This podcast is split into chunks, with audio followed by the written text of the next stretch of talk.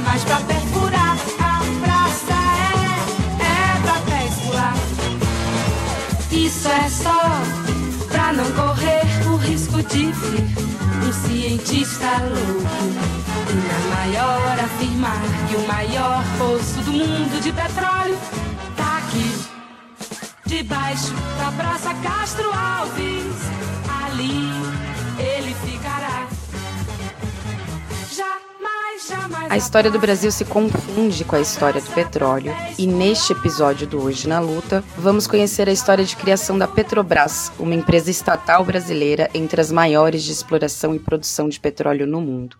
Para entender como as coisas aconteceram, vamos retomar um pouquinho o contexto daquela época. Quando a Segunda Guerra Mundial acabou, os Estados Unidos da América passou a se vender como a nação mais próspera do mundo. Mas para sustentar os padrões de consumo que foram propagandeados como o sonho americano, foi necessária muita energia. A produção de petróleo disparou a partir de 1950 e apenas 20 anos depois o mundo já produzia quatro vezes mais petróleo. Mas esse recurso é finito e foi se tornando cada vez mais valioso em todo o mundo.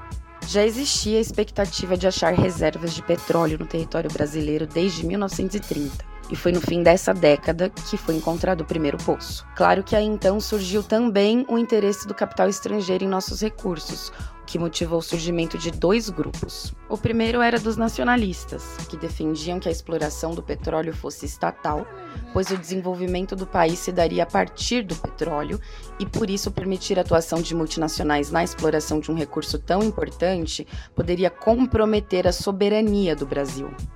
Os nacionalistas lançaram a campanha O Petróleo é Nosso que enfrentava a oposição do outro grupo, os entreguistas. Na verdade, eles se denominavam como movimento cosmopolitismo, mas ficaram conhecidos por militarem para que o Brasil entregasse o petróleo para os estrangeiros. Esse movimento propagava a ideia de que uma estatal brasileira nunca poderia se igualar a uma corporação multinacional para gerir esses recursos.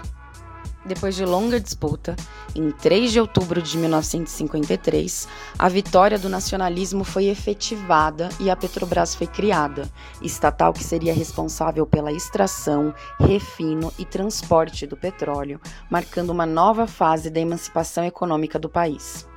A história da Petrobras é a história da derrota do entreguismo e das forças que atuam para roubar nossos recursos naturais.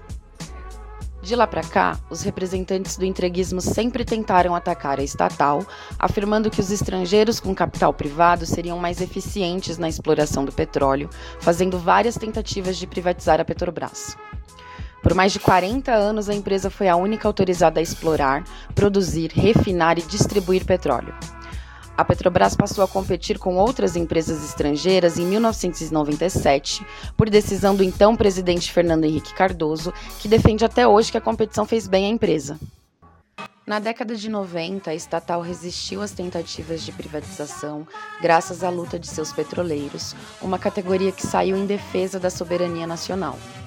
Mas, a passos largos, a gigante do petróleo foi ficando menor e mais frágil, e hoje, mais do que nunca, o Brasil precisa lutar por sua soberania e pela defesa da Petrobras. A política de preços que continua até hoje, que segue o mercado internacional, atende aos ricos que são acionistas da Petrobras e não aos interesses do povo brasileiro. Para atender os interesses da população, seria possível adotar políticas para um preço mais justo para os consumidores internos.